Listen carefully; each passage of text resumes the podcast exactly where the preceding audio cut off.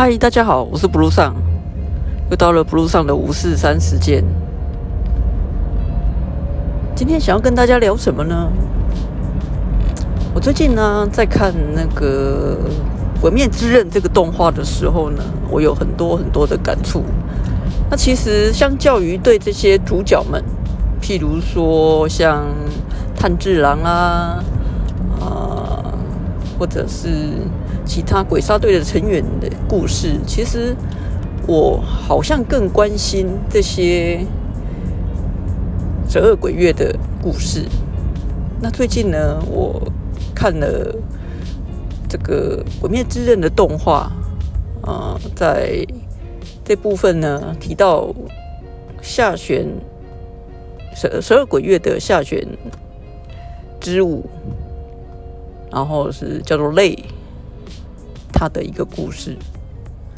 那泪呢，从小呢，他是一个体弱多病的小孩。哦，然后呢，因为他非常的虚弱，就都都连走路，就是顶多只能走路，也不能跑步这样，然后也不能出去跟小朋友玩。然后呢，可能不知道活到几岁都不知道。那这一点呢，其实跟那个鬼舞无产是无产，其实是一样的状况。那就在这个类，他小时候呢，后来就遇到了无产。那无产呢，就告诉他说，要可以帮他，就是给他一个健康，就是就是就是强壮的身体这样。对，那类就是当然就是很渴望啊，OK，然后就就变成了鬼这样。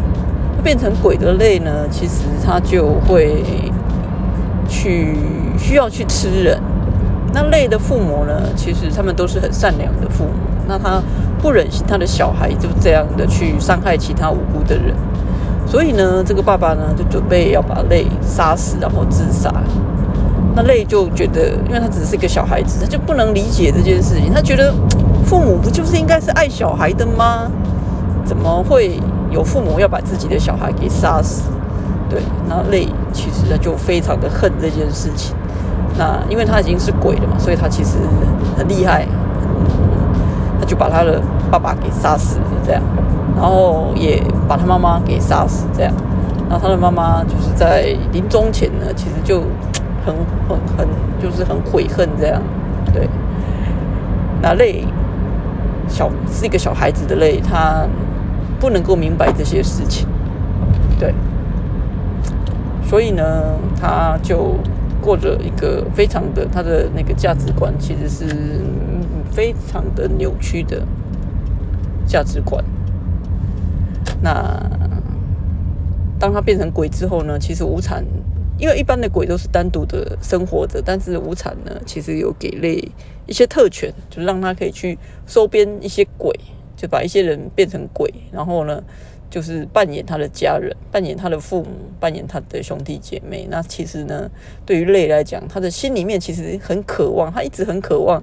就是那个家庭的关系，他希望被爱，但是呢，他不知道该怎么样的做，所以呢，他只能用这样的方式去命令别人去扮演他的父母、兄弟姐妹。但是呢，如果他们呃没有把他们所扮演的角色扮演好呢，那可能就会遭到累的修理或者杀害。所以，累虽然是在这个成员里面，他他是最小的小孩，可是呢，事实上他却是。用他的那个势力在操控着每一个人。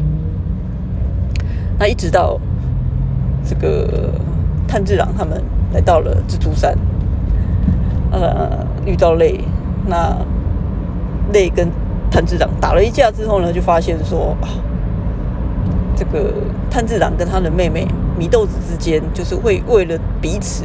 愿意去牺牲生命，这个件事情呢，让泪非常非常的感动。他很想要这样的一段关系，所以他想要打算要把祢豆子抢过来，这样。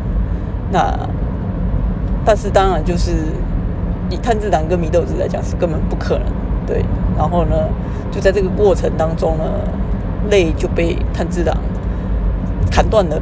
其实他要砍断脖子，但是事实上是泪自己用那个蜘蛛丝。